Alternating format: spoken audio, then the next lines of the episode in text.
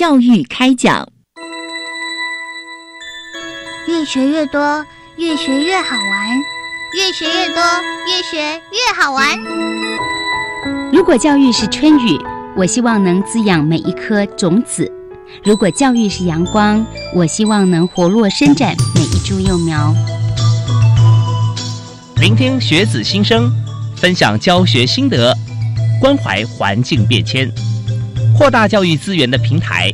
欢迎收听李大华主持的《教育开讲》，教育从倾听开始，一定划得来。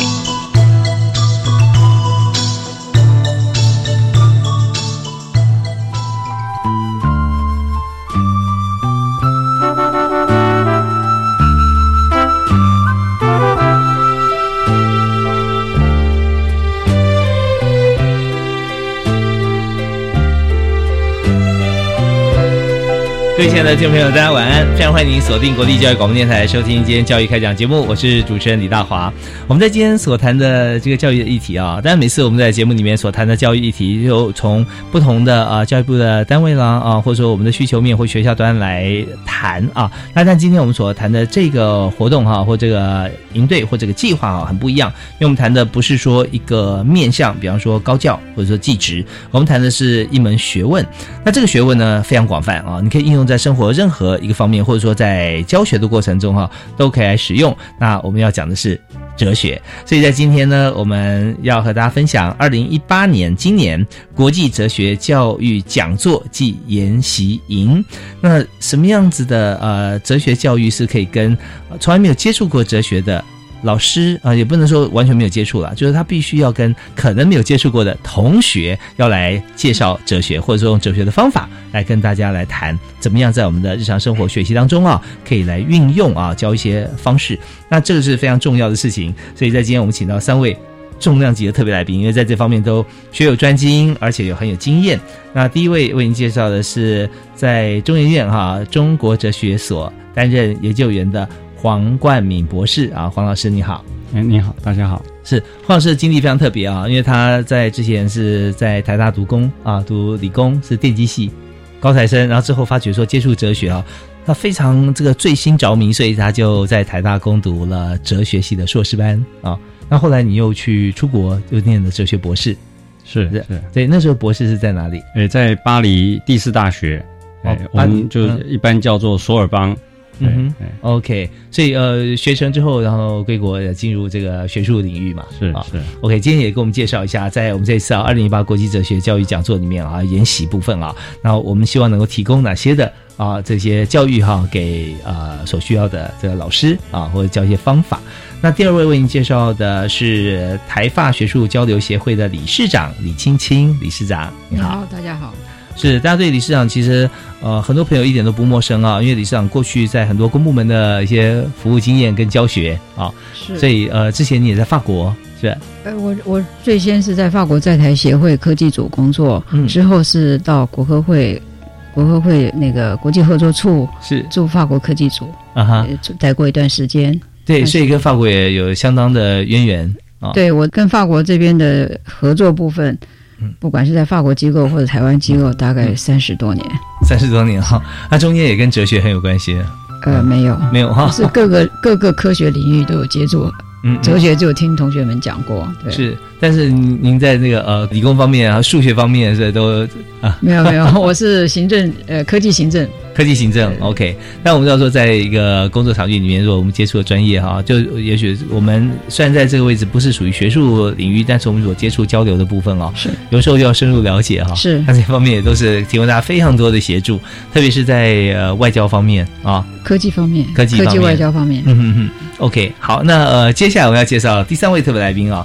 那我们刚刚提到了都跟法国有渊源，那接下来呃这已经不是用渊源可以形容啊，他就是来自法国的。博佳佳教授啊，博老师你好，大家好。是那博老师是交大通识教育啊的课程的助理教授啊，同时呢也在台湾啊，在清大啊，在交大啊，在交大啊，在交大。那 就学位方面是取得双博士的学位，是是在师大。啊，我是师大毕业，跟巴黎巴黎第七大学。啊，巴黎第七大学跟师大双博士，双博士。啊，是我们刚才在节目开始之前啊，大家在互相在这个谈的时候提到说，这个学位学程啊，博士的学位学程非常有意思，就是要一半时间是在法国，一半时间是在台湾，这是师大跟第七大学，法国第七大学的一个结合的一个啊学程啊，对，所以在呃取得了博士学位啊，那继续留在台湾来在交大啊，通识教育中心哈来担任教授啊。是好，那在我们今天所谈的话题里面啊，其实呃有像黄博士哈，呃黄学员跟这个博佳佳啊博老师啊，都是哲学方面的专家。那我们所谈的二零一八的国际哲学教育讲座哈，那徐明跟我们介绍一下，就是这是第一次办理哈，第一次办理，那呃为什么会办理啊？办的我们有没有预估说呃我们希望活动达到什么样的目标啊？是不是哪位可以先帮我们介绍一下？啊，就是说在。呃，近几年来哈，我想特别是台湾的这个太阳花运动之后哈，那台湾的年轻人对于知识啊、对文化的关心，事实上是非常高的哈。那法国的这个教育制度有一个非常特别的地方，就是说他们在高三一整年上哲学课，嗯哦，那。他们其他的课程，比如说呃这个法法文哦，在高二就已经上完了，所以一整年的这个呃哲学课里面呢，他们基本上就是为了准备高三结束之后的这个会考。嗯，那这个哲学课呢，就是一整年里面，它当然是分，就是说文科的哦，或者是这个法政，就是经济法政这个，还以及科技的哈，就是上的时数不一样。那每年大概在六月的时候，他们就会考试。哦，那呃考试题目一公布。哦，那台湾呢就会这个新闻 或者是这个呃呃 Facebook 哦 blog 等等哦，很多人就是对于法国的题目是非常感兴趣哈。嗯嗯。那他们呢往往会有一个一个呃呼求，就是说，那为什么法国的考题是如此灵活？哦，然后它的这个呃题目呢是能够触及思想的，而台湾还是填鸭式的教育。是，你有没有印象所及最近这几年哈，有举些例子，法国考试的题目大概是？呃，类型，我可能一下子不记得，就是他们题目通常是两两个，一个就是说是申论题，那申论题呢就是一个大题目，比如说历史有意义吗？类似这样的题目，那学生一整年都要学习怎么样来回答这个这样的题目。那第二种就是说文本解析，就是说给你两段的文本，你可以挑一个出来做文本的的解释，这样。嗯嗯。那台湾都是还在选择题哦，那可能很短的申论题的这个这个。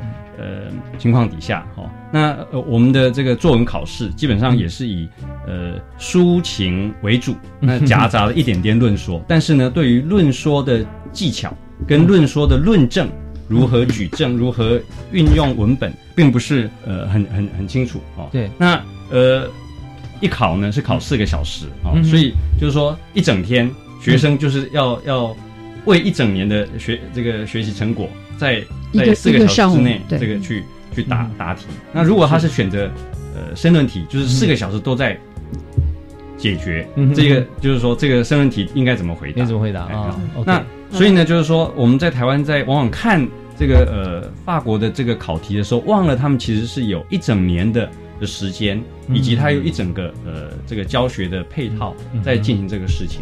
那然后呢，在教学上面呢，实际上他们也非常重视。一些对于方法论方面的一个一个训练，那所以呢，就是说，呃，因为是这个样子，所以我们慢慢就看到说，如果在台湾希望以法国的哲学教育为借鉴的话，哦，那不能只是看表面的东西，必须要回到它的整个架构里面来看，那他们的教学方法，他们的这个呃教学生如何思考的的这些训练，哦，乃至于最我们最简单的就是说，如何读一篇文章。啊，如何在那一篇文章里面呢，抽出它的命题，是根据这个命题来做来做讨论，就是说我到底是赞成还是不赞成？我赞成的话，我的理由是什么？我不赞成的话，理由是什么？那更多的时候呢，他不能自己天马行空的想，他必须要根据过去的研究哦，特别是大哲学家们对于某一些这些问题已经有很仔细想过这些。想法呢？他必须要学习那些东西，把它融入他的这个考题里面。那这这种学习呢，就是说，使得哲学其实是一个，并不是一个胡思乱想。他也不是说 啊，我碰到一些人生的问题，我就呃很及时的、很直观的哦，就是按照我的本能就来回答这些问题。事实上，他必须要经过训练。那所以呢，就是说，呃，因为这样的缘故，我们就觉得，就是说，如果我们要在台湾面对台湾的教育困境的话，嗯哼，那其实，呃，它是要导入一种跟哲学教学有关的精神。嗯，那那这个哲学教学精神一个很重要的部分呢，就是说要把哲学这个呃。法国这一种这个呃有方法论基础的这样的一个教学法呢，就是引入当我们的借镜了。哦，那所谓当借镜，就是说它不是不是全面移植 哦，而是它用这样的一个方式来提供我们台湾的教育第一线的老师们哦，他他在接触学生的时候呢，他可以有一些资源。然后来活泼他的教育，对，大概原先的构想是如此。是非常谢谢黄博士哈，呃，黄万明黄国博黄博士黄博士刚刚给我们提到说，用法国的这个思维哲学的思维，而且还有方法来补足现在台湾所缺啊不足的地方。那呃，当然我们现在在现场啊，大家可以互相补充。所以刚才李欣欣啊，李老师啊，这呃也有哈，呃，跟直接跟大家来谈哈。李市长有说哦，他在法国很多年，知道说就四个小时的时间来考试啊。呃，是的，法国的哲学考试是在所有科目里面第一科，第一科，第一科，第一天四个小时的考试。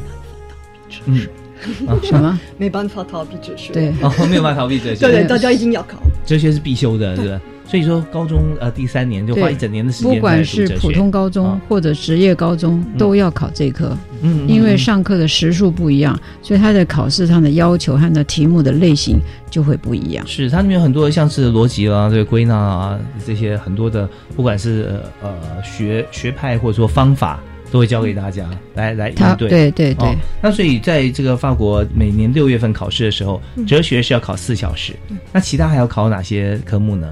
理科有理科的，文科有文科的，啊，那那个社会经济有社会经济的，社会经济就他在高中的时候就教了一些社会经济的内容的课程。哦，OK，他是很灵活的。嗯，所以哲学来说啊，因为他回答方式，我们看到他呃，一定是要用啊，就人来阅卷嘛，老师来阅卷，对啊，来阅卷。那这一方面，当然如果说我们把它变成选择题，对于很快知道这个成绩来讲是很简单的，只要进入电脑叭叭叭就知道了啊。但是很多像哲学或很多的议题啊科科别，它不是呃选择一个标准答案，它是一个脉络，对不对？说嗯，你这样子看过去，有些会说我是用这种方法思考，然后大家来辩证啊。那所以它是一种情境，一种形态。那特别我们现在在全球也看台湾有好几年看的披萨这个，嗯，像这样对，因为它阅读是很重要的一块啊，数学啦阅读，所以披萨方面也是你要你要真的能够了解这个文章，所以这作为一个像是呃国中的一个指标了啊，国中小学一路成长到这边，所以我们看到如果以这个哲学现在加入台湾的一些教育体系的话，提供思考面向，也教他怎么样回应问题的方式。那这应该是刚才黄老师讲的，我们我们希望加入的一个重点啊，好吧？那如果在这次哈，我们来办这样二零一八的国际哲学教育讲座跟研习营，那既然是这样，我们有分讲座也有研习营，那我们在进行的方式在怎么样进行？呃，我们在讲座部分的话是十一月十七号、十八号早上有四四个小，差不多四个小时，有我们请了呃三位法国的。有两位是在高中和大学教哲学，就是预科的这个哲学科目的老师。嗯，那另外一位是他在这个小学哲学营哲哲学，他自己有办一个小小光明工作坊，对这个小学教小朋友的这个哲学的方法很有经验。是，所以一共三个法国人从法国来。嗯，那么这三位呢，我们是去跟法国在台协会合作，是对他们三位呢是由法国在台协会补助。是来台湾，然后我们在这边就请教育部，还有请中法文教基金会补助来办这个活动。嗯，对，让他们讲法文，然后翻译。他们讲法文，然后我们都都找到机器翻译的。OK，所以是是有翻译的，是随时可以互动。是，那这个两天活动，下午是针对中学老师和小学老师有两两场工作坊同时进行。是，工作坊结束之后就有一个小时。大家一起讨论，嗯，看看大家这参加工作坊他们的感想，他们的回应是什么，作为我们以后再改进，怎么样去让我们这活动办得更活泼？嗯，是。可能补充一下，就是说那个下午的那个场次里面，大概就是说我们首先大概会会介绍，就是说呃怎么写论说文，嗯，怎么写呃这个文章的分析。哦，那通常就是说呃一小段文文字，那呃那一小段文字呢，我们在中学课本里面。往往往也都会有，可是呢，我们过去的中学课本呢，往往就是说是字义解释哦，然后你回答一下它的文章大意是什么，但是比较少去关注，就是说那一篇文章里面有没有什么推论，有没有什么概念、基本概念，然后这个作者在写这样的一篇文章的时候，他有用什么样的文字的技巧去主张他想要表达的。东西这样子，那所以呢，我们就希望透过这样的很仔细的阅读的这种方式，来跟呃参加的这些老师们哦，就中小学老师们做一个一种分享，就是说，哎，我们面对呃这个文一一小段文字，它就是可以帮助小朋友们啊，就是不管是高中生、国中生或者小小孩子哈，就是可以帮助他们思考。好，那所以呢，就是说我们会解释怎么做。接下来呢，就是说会让这些来参加的学员，就是老师们。实作，就是我们会发一些材料，请他们根据那一段，他去做一些实作。就是说，他如果来解释这一个这段文字的话，他会会怎么做？哦那里面涉涉及到就是说，什么是关键字哦，然后等等，然后把这些关键字合起来，变成是一个重新解释这一个呃文文章的一个一个做法。哦，那那这个做完之后，会就是助教带他们做完之后，还会回到现场来，再由老师就是演讲的老师们。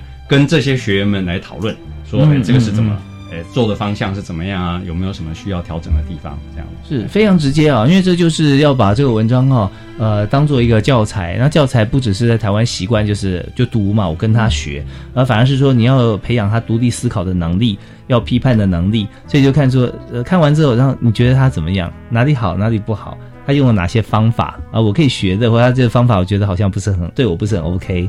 然后再来跟老师呃或演讲者，我们再重新再再谈一次。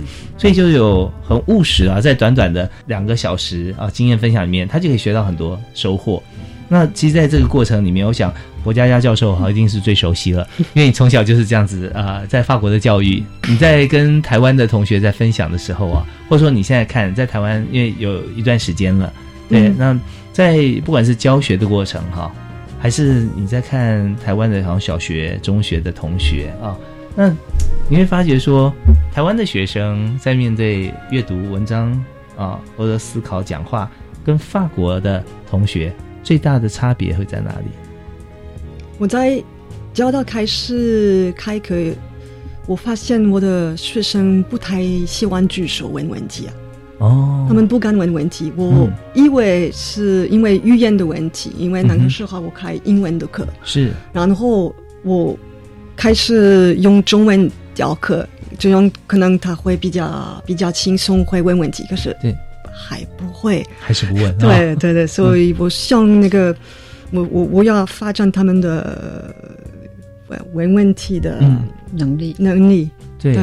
那会发现说，他们可能有的时候会，他明明是有问题的，他不是没有问题，但是他就是不会举手，不不是不会举手，就是不敢问问题啊，不敢问。他们以为问问题是一个坏坏处啊，不好的事情，错误不好的事情，可能自己觉得，如果你问问题，就是因为你好笨，不是这个意思。因为因为我不懂，所以所以人家都对对，大家都没问题，只有我有问题啊，他就就不敢问了。对，嗯，然后我可以能可以说一个小的。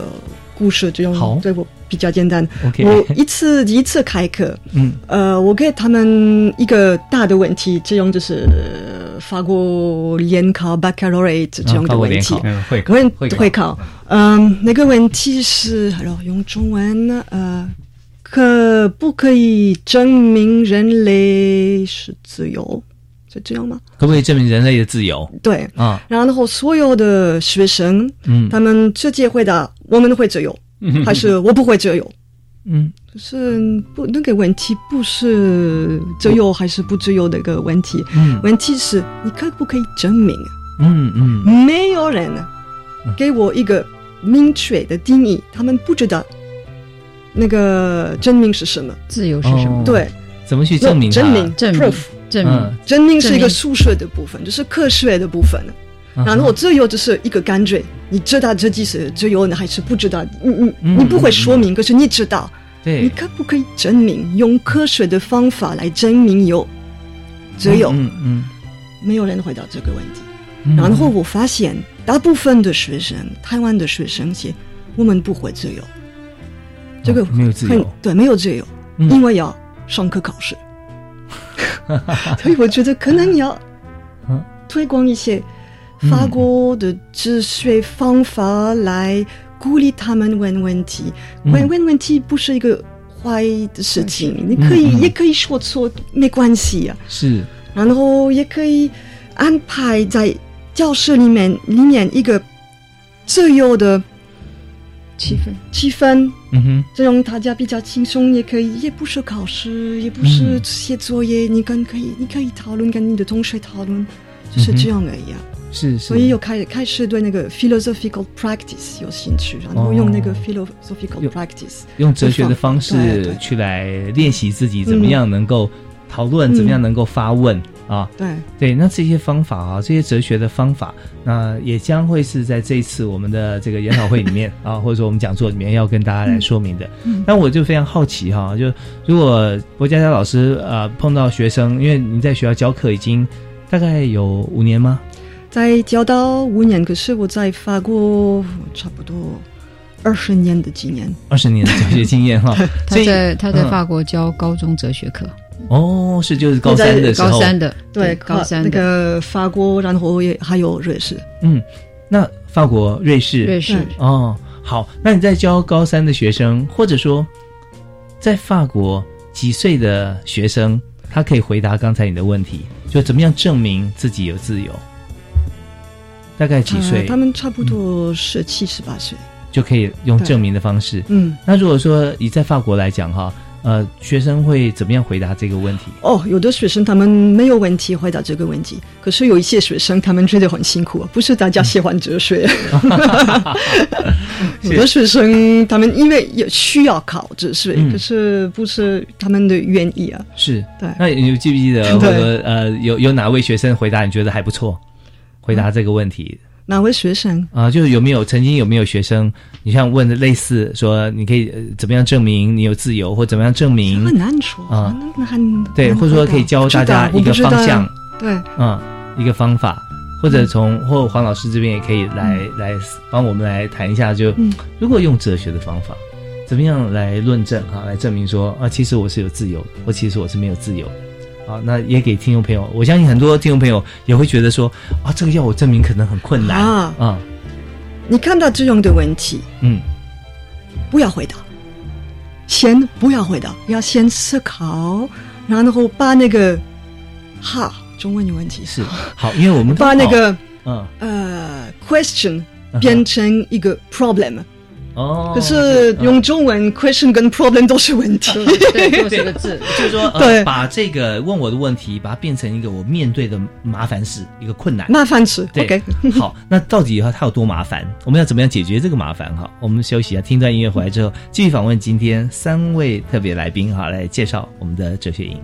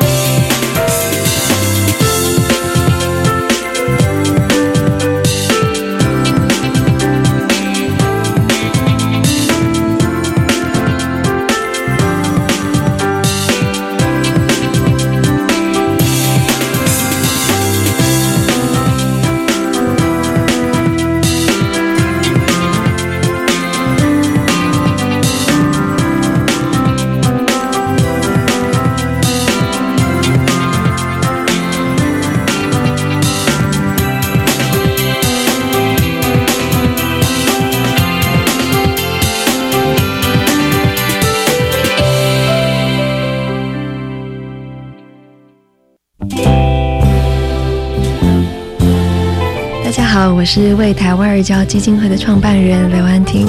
我们相信养育一个孩子需要一个村落的力量，也邀请每一位有心的您们加入这一个村落，也欢迎大家收听国立教育广播电台。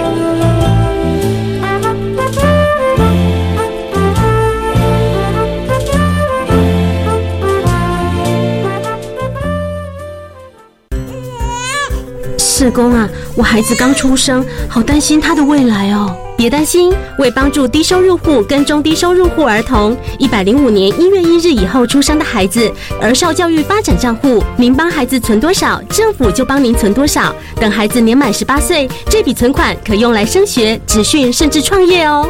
那我要努力帮宝宝存钱了。如有相关疑问，请洽询一九五七福利咨询专线。以上广告由卫生福利部提供。姐，婆婆帮你带小孩比较轻松吧？嗯，不见得。最近啊，我常常跟婆婆意见不合，不知道怎么办。听说婆媳问题可以打家庭教育咨询专线，那里有专业的志工可以帮忙想办法。哦，那我来问看看。家庭教育咨询专线四一二八一八五，行动电话请直拨零二四一二八一八五。以上广告由教育部提供。我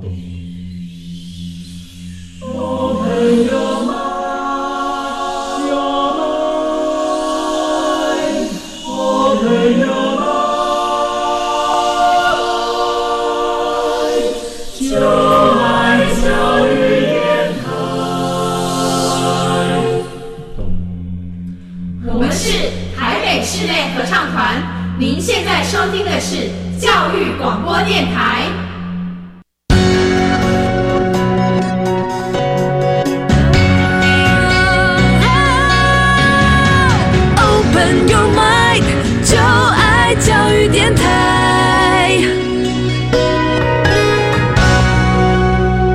欢迎您持续锁定教育广播电台，收听教育开讲。那今天大华为您访问的这个呃主题哈，是讲哲学。那哲学一般在我们大学里面啊，在哲学系所，但是所有我们的类科科别里头哈，系统里面其中的一门而已哈啊。那但是这个研究方法哈，跟它所能够让我们形成一些知识、技巧、观念啊，甚至步骤。那对各行各业或各个呃学门来说，其实都蛮受用的。尤其是刚才我听到三位特别来宾跟 我们谈，呃，真的是非常精辟。所以有再次为大家介绍啊，今天呃来到我们节目现场啊，有三位啊，其中有一位呢为大家介绍，就是在这个呃台发之间交流哈，有长足的这个呃进行哈，而且对国家对于这个社会对两国都很贡献，是台发学术交流协会的理事长李青青啊，理事长你好。各位大家好啊！另外一位为您介绍的是在中央研究院中国文哲研究所的研究员黄冠敏黄博士。哎，你好，大家好，你好。第三位为您介绍的是呃，来自法国，但在台湾呢已经有蛮长时间啊，在交大。是台湾人呢？哦，是台湾人哦，我也是台湾人呢。OK，那那也是来自法国的台湾人哈。对我们非常欢迎博佳佳博士。你好，你好，大家好。对，那呃，佳佳博士老师是在这个台湾的师大啊，跟法国第七大学是数学、哲学。双博士啊，对，而且是两所大学的博士啊，对，所以这个这个学生也真的非常好。那在台湾，其实呃，国立台湾师范大学它有很多的这个学制啊、学程，也跟国际接轨啊。那呃，之前像有很多的像校长、副校长在我们节目里面特别有谈起啊，跟海外啊，跟这个美国或者说在其他国家的管理学院也做了蛮多合作。那这次呢，呃，三位特别来宾啊，包含博佳佳博士啊，来到我们节目现场呢，最主要就是介绍啊，呃，哲学啊，尤其是呃。法国哲学，我们现在要谈这这个题目哈。那么，法国哲学它在呃高三的时候啊，就让所有的同学，高三同学有一整年的时间来学习哲学。但这学习哲学一年，第一个说一年够不够？啊，第二个对高中生一年会不会太多啊？呃，两者之间来思考的话，发觉说哲学它不只是一门学问了。它等于说是呃，怎么样来思考和怎么样过好人生的一个一个方向哈，都在里面是帮助很大。所以呢，呃，我们上个阶段要问有有问一个问题，就是说，呃，怎么样把这个问题哈能够做很条理有条理的回答，特别是哲学的问题。所以我们是不是呃两位哲学博士啊，是不是可以教大家说，呃，如果问到一个问题的时候，我们怎么样去思考它，去回答它？像我们上次讲说，以自由这个事情来讲，为什么要回答问题啊？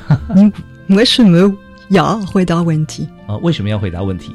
对，先把这个当成一个自己的问题。对，要看那个问题是什么，里面有什么。有很多人已经开始回答 Emmanuel Kant、Descartes、萨特所有的。你可以看他们的问题，然后比较他们说什么，然后你可以建立你的自己的的的的的看法。可是你的答案、你的回答，这是最后一个部分。不要先回答，要先考虑一下，要先思考，然后你可以回答。如果有回答案的话，可能没有答案呢。哦，有时候没有答案。对，有时候没有答案。哦，像那最重要、最有趣的问题，一定没有答案。没有答案的问题是最最有意思的。对，嗯嗯嗯，也就是在台湾呃，或者说在中华文化里面会提到说，哦，这个问题呢，见仁见智啊，会说我看是这样啊，他看是那样，你看又不同，所以每个人有不同的答案，是不是？所以你要你要表述出来，哦，你要把这表述出来。对，就既然是见仁见智，你就说了。大家会说，我有自己的看法，你有你自己的看法，大家有所有不同的看法。可是最重要是是谁会证明啊？哦，谁会证明？对，嗯，如果你个 proof 有一个 proof 的话，你的你的答案会更有力。Yes，你答案会更有力啊，更有分量。对，因为我不但没有证明哦。没有人会看的 这个答案，然后我告诉你为什么是这样，然后我是怎么想的啊？那这样的话，大家会从你的思维、你的思考方向里面去循着你脉络去看，说，哎，真的好像是这样啊？然后大家是不是认同？所以，如果说你证明之后，你就会有说服力，是啊，因为证明是为了 convince 别人你说对说服别人啊，说服。那让我想到哈，其实有各种不同的宗教，那么在藏传佛教里面，他们有一个部分就叫做辩经，辩论的辩。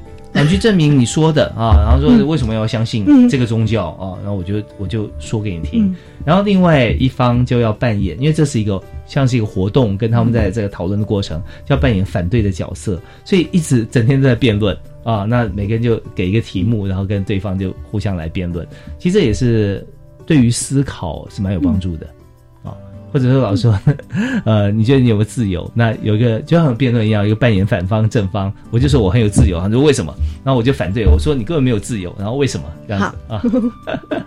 对，所以在在呃求学过程中，像法国高三在学习的时候，是不是也会用一些方法去教大家怎么思考？在哲学的论证跟辩论其实是很不一样，因为辩论辩论有有时候就是说它是目的是要为反对反对的，对，或者是要争胜。就是说，我要追求我在这个呃论说上面的优势，嗯，那我用我的优势来压倒别人，哦，那呃，但是呢，就是说，在哲学里面有一种要求，那个要求就是说，他是希望知识里面能够获得真理，哦，那获得真理呢，事实上它有一个很特殊的情况，就是说真理是平等的，就是说每一个人都有可以达到真理的可能性，真理不是被少数人所。所占据的，比如说他不是这个呃官位比较大，所以他就有有真理，或者他财富比较多，他就能获得真理。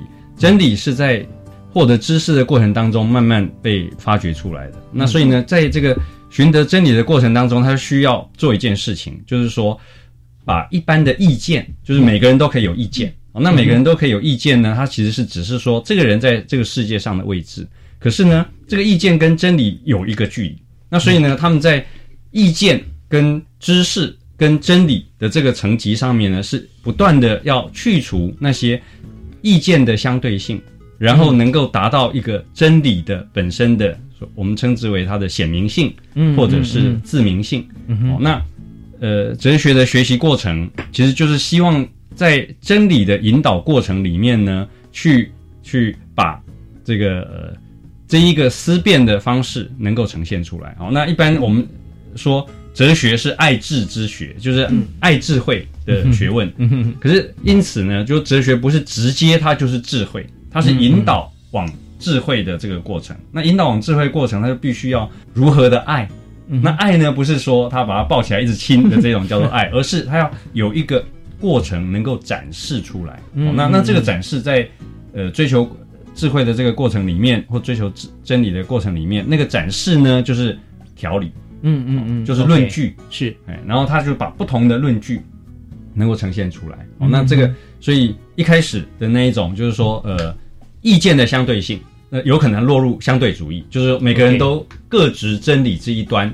哦，就是像瞎子摸象一样，每个人都只摸到一部分。嗯，那也有可能是拿这个理据来这个攻击，或者是来取代对方。那所以这个都不是在哲学里面都不是真正的呃，希望能够得到。呃，真理的好方法。OK，所以思辨啊，这是一个过程。他希望能够透过很多的方法，然后得到真理。那真理跟普世价值某一部分来讲，也是有点相通，是不是？就是说，你真的觉得说放诸四海皆准的一个道理的时候，他就所谓的大家都认同的，就是趋近于真理啊。那如果在哲学里面有没有提到说，那到底有已经有哪些真理被辩证出来，被思辨出来？有没有？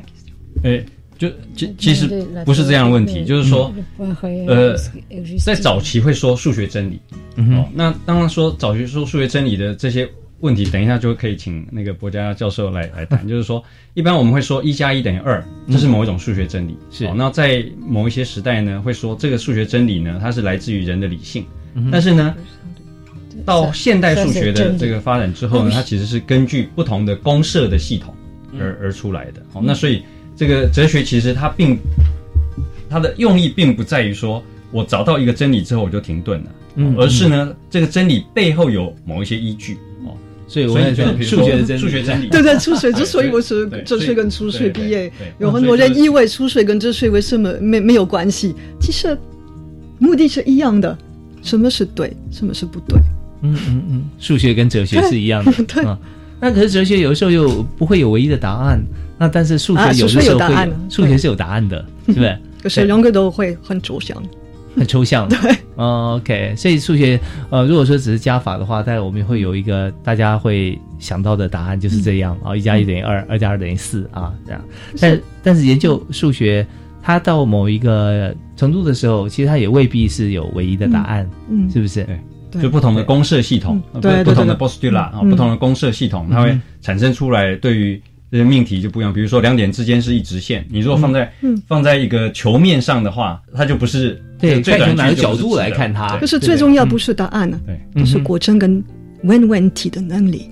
嗯嗯嗯，OK，这是一个很重要的方方向啊，就是现在我们常常有解决不了的问题，嗯，那不知道该怎么样去解决问题，大家去想很多答案，想要去解决这个问题，后来发现有一种方式可能还比较快，就是用问题去解决问题。是不是？这是哲学呀，这是哲学哈。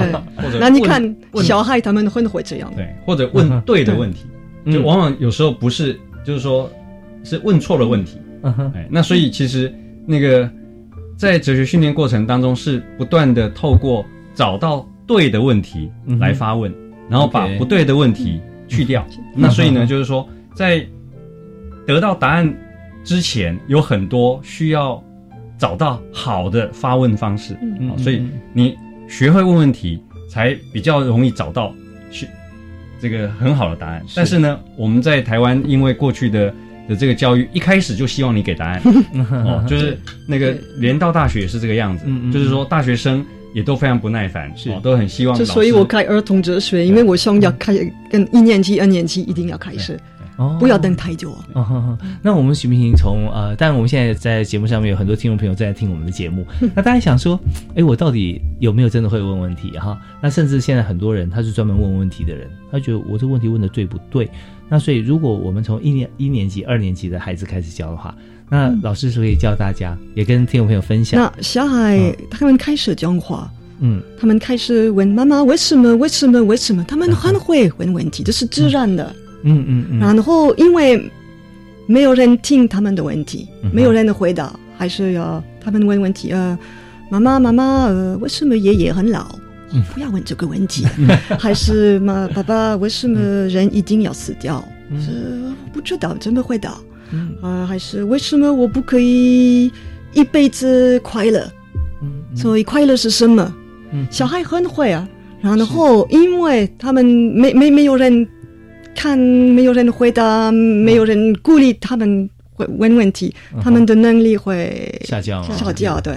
哦，OK，那所以现在我们怎么样来鼓励他问，还是继续继续问一些他们想问的问题？一些玩具活动，一些方法可以把呃小孩在一起做，然后他们可以互相问问题，然后练习怎么回答这么问题，这这个问题。嗯，是，所以。会问问题的能力，呃，全世界都是一样的，在小时候没有差别，没有差没有差别，大家都会啊。是那在法国，小孩都是自然的只睡觉。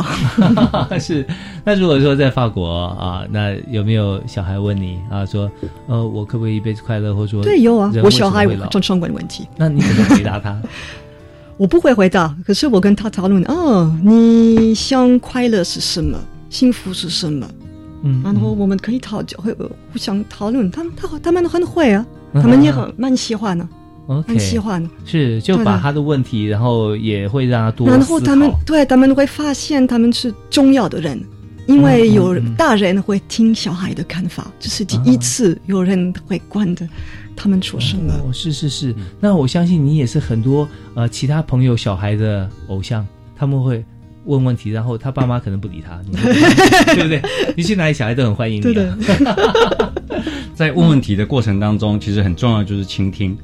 哦，那那个台湾的小孩往往在求学的过程当中，他被老师以不倾听的方式。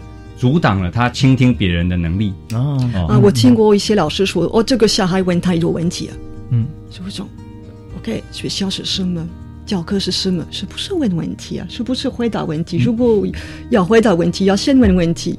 所以为什么问态度问题是一个问题？我不知道。是，亚会觉得说是问题儿童啊？问题问题是这。对，我我们也习惯讲问题，是因为我们每天充满很多问题，但是真的喜欢问问题的孩子，那就代表说他一直在思考嘛。对，对他思考，那他思考的部分，你如果可以回答，我们可以讨论或者回答；如果没办法回答的话，也可以去问他问题。是你为什么会想问这个问题？我我也可以举一个例子，就是说不只是小孩，就是说那个呃成年人也是，就是说我我们呃比如说隔壁是历史博物馆，经常会展一些一些作品。对，那我们经常现代的这个博物馆经验，就是会进到一个博物馆里面看一个作品，会说我看不懂；嗯，或到电影院看一个电影，说这个电影我看不懂。嗯哼，哦，可是呢，往往这一种看不懂的背后，其实有一种期望，他希望呢，就是说一个作品直接就给他可以东西，有 有的东西，嗯嗯，然后他看了之后呢，就立刻接收这个内容，就变成是他的收获。可是现代的艺术作品，不管是电影啊、戏剧啊，很多都是在问问题。哦，那我们的这个呃，如果把哲学的这个态度放进来，它其实不只是说我们在在呃想哲学问题而已，它其实是跟我们的艺术经验，跟我们在很多日常经验都是结合在一起。是，哎，那它对于我们这个社会的这个公众的美学的熏陶，它的审美的能力等等。都有很好的一个发挥，嗯嗯嗯，是，所以说我们在这个随处哈都可以看到让自己多去思考的面向。由于现在在参观博物馆看画作啦啊，看呃山水画、花鸟画或者看抽象画，它会很很不一样啊。那还有一些电影的欣赏。那我们在今天这节目里面啊，在教育开讲节目谈了很多的议题啊，非常难得。今天讨论到哲学的领域啊，那。但有我们刚才所谈，就是只一点点边。那我们最希望是什么呢？希望说透过这一次的活动啊，二零一八国际哲学教育讲座哈，当然我们有研习营，也希望能够把像这样子的方法，可以跟老师啊，中学的老师来做交流，小学的老师能够了解。那么在面对学生的时候，可以用更加啊有效的方法。可以来跟同学一起来探讨问题啊，这是蛮重要的事。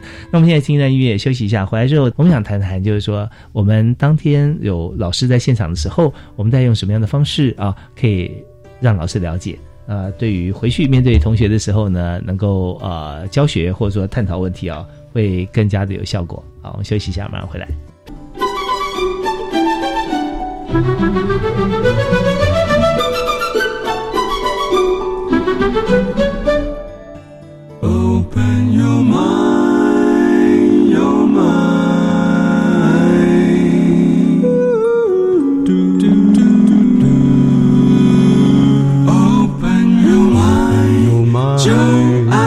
教育电台。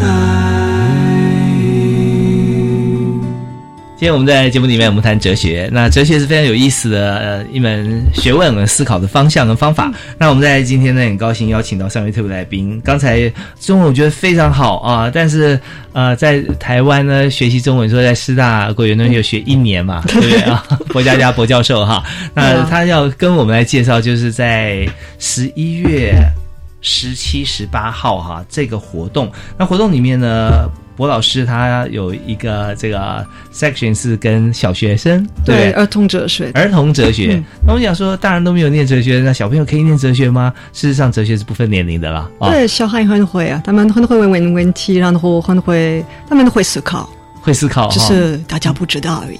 哦，是，这真的 对他们来讲是个秘密哈。对，是个秘密。小孩会思考，然后他很，只是因为我们不听他们的话。他们会听老师、爸爸妈妈说的，可是谁听小孩要说的是？嗯嗯嗯，没有人。他听爸爸妈妈跟老师说话，能也是大部分不知道，有的也不会啊，也不会。对，不然就是呃，好像不得不，也不是自己很愿意听的。嗯，对。好，那我们就在在这个呃课程里面，我会跟小朋友来来。如果你愿意，小学老师啊，小学老师。对，如果你你愿意呃愿意愿意愿意听小孩的话，他们愿意听你说的。哦，这是公平的，对对对不对？嗯，如果他不要听你说什么，就是因为你不听他们。OK，所以终于找到原因了啊！所以 我们要教呃，跟小学老师来交流，然后让他们回去学校里面跟小学生能够有更好的互动。那另外呢，在中学的部分啊，我们有中学的老师会到我们的现场来参加。那在中学老师，我们跟他怎么样互动哈？然后可以提供他很多的这个方法，可以在面对同学的时候，让学习的过程啊可以更加顺畅。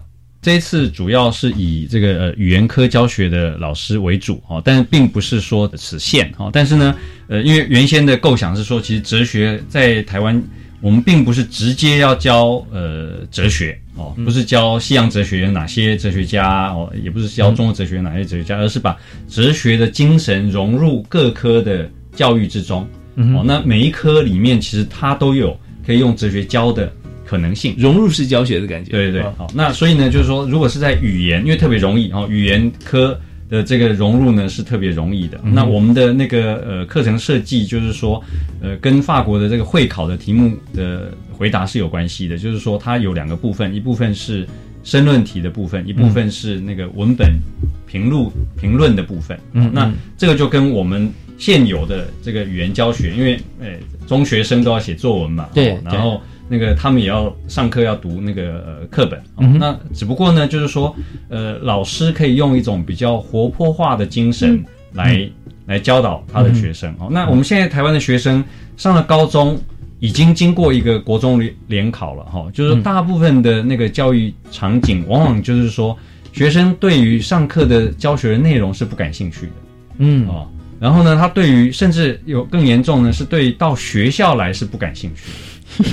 那所以呢，就是说，我们的哲学事实上，它并不是只是教一个单一知识，它其实是要开启这些学生对于这个世界的兴趣，嗯哼，他对于这个世界有好奇心，嗯。哦，那所以呢，就是说，每一科的老师都可以把这一种他对于世界的好奇，对于这世界应该问问题的可能重新打开，嗯哦，那所以呢，就我们大概就是会希望，就是说，呃，在现有的文本里面。老师就可以用这些现有的材料，把一些能够问问题的方式带进来。所以呢，嗯，书本不是拿来背的，书本不是拿来做填充题、做选择题的。书本里面的东西呢，是拿来问问题的。嗯哼，他开始会问那个文章里面的问题的时候呢，他就开始思考，而且他开始就对这个文章本身产生兴趣，因为不同时代的人会根据不同的立场来写东西。哦，那他所以他回应的是他当时的问题。那学生呢也会透过这一种问法呢来想他自己在这个时代里面的问题。那所以哲学还有一个功能，就是说他透过对这个世界产生兴趣的时候呢，他可以他可以把问题带回到他自身。就哲学不是只是为了。脑袋的运作而已，它其实是解决他切身的问题，是可以对号入座哈，去看当时的情况，然后想想自己的目前面临的状况，然后看用他的方式是不是可以解决自己的问题，这样子，对彼此可以交流。虽然它已经是两千年前的事情了，啊，对，OK，所以在这个中学部分，我们就可以跟老师说，怎么样把现在的课本可以活化，比如说不是老师照本宣科，对。啊，或举例。同学也有相当的一个发言权啊，提问权在这里面。其实提问他老师都会说啊，好，你们有什么问题？然后大家就都不举手，对不对？那所以怎么样鼓励老师让同学发问也是蛮重要的。是的。那当然就是说一开始会有一些呃老师会有一些困难或障碍。现在的教学非常繁重，他的那个进度也非常多，然后他又又要应付这个考试，就是老师也要教学生应付考试。对。所以呢，我们要做的事情是让他开始对他的教学这个专业呢，除了疲惫之外是有热情的。就是说，他觉得他跟这个同学的互动，不是只是为了完成某些考试的这些事情，而是他对于教育这件事情可以重新燃起他的热情。是不是真的非常欢迎哦？呃，要来参加，但事前要报名嘛？啊，上我们的网站报名。那我们的官网要进去的话，有没有打一些关键字可以到里面去？哲学教育，我们现在脸书也成立了。是是啊，就是哲学与人生哦，哲学与人生，法国哲学与人生，法国哲学与人生哈。好，那这样打进去，我们就可以来报名。但人生哈要从年幼开始，所以我们在节目最后，我们还有大概超过两分钟时间，我们现在请博佳佳老师啊来谈一下啊，就是怎么样来教呃，让让小朋友觉得说呃，会用什么样的方法是他觉得说呃可以来进入这种哲学思考啦，会发问啦啊。我开课的时候，我常常用投票的。用投票？对小孩会投票。哦，比方说有一个小孩他有一个自己的答案，另外一个他有别的答案，有很多答案，可是他们特别有一年级、二年级的小孩，他们常常会 repeat 他同学说什么，他们的答案没没有很差，没没没没没有没有很多差，对，没有很多种，所以我给他们机会，你们问我我问他们这个问题，你觉得这个同学跟另外一个同学？他们的答案一样还是不一样的？大家要投票。OK，他们很会，又很喜欢的。对他们喜欢，然后来来看看说，呃，到底你是分哪一边？你是不是一样的？倒不一定说你赞成谁，对不对？对对对，不用。只要知道，如果是那个两个答案是一样的话，那我们不用听那那个答案，要听别的，要自己 create 新的答案。这个是非常难的。对，所以所以在这边也鼓励大家多去提一些不一样的，嗯啊，对对对，就是。提出来还要讲说为什么是这样，好要讲出来，对。然后我鼓励他们解决他们的问题，有一些小孩要问问题，就是呃，他他打我怎么办呢？老师打我，老师对，老师他打我，嗯，大家那个小小孩有四个小孩，大家要说一个方法，嗯，不同的方法。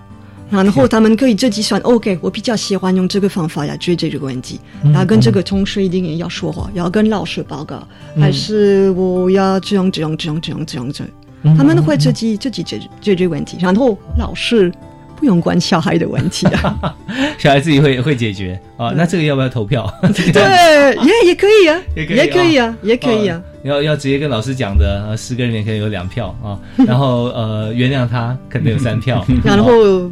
教室内的气氛比较比较安静，对，小孩也会互相听他们的同学说什么，不是听老师跟爸爸妈妈而已，就是也要听同学说的。哦，对，所以老师不用当警察，可以熟悉啊，不会这么累啊。所以我补充一句，就这个其实就是我们未来公民的一种培养的一种方式，是。OK，这有很多人在讨论的时候，很多朋友在讲说啊，我们的呃国家的领导人，不管是呃什么长啦或者总统啦，啊，现在看说到底要学什么专业的来当总统最好？就有人就提议说，我觉得学哲学的当总统应该是最棒的啊，因为他很会思考啊，会解决问题啊。其实呃，这样是国民们都很喜欢思考，比较重要。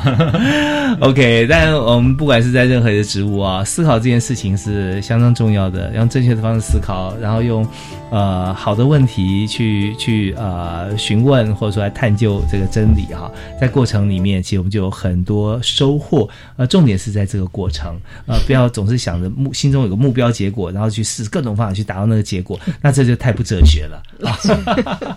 今天非常谢谢三位特别来宾啊，两位博士还有理事长哈，谢谢谢谢。那呃，我们在今天节目里面特别要推广的二零一八的十月十七跟十八号，大家可以上网啊啊。当然，我们的全名叫“二零一八国际哲学教育座谈暨研习营”啊。那这方面，呃，只要打呃“法国哲学与人生”，“法国哲学与人生”就可以找到我们网页，也可以留言，也可以报名。那我们再次谢谢来宾，谢谢。谢谢，也感谢您的收听，我们教育开讲节目，下次再会，好，拜拜。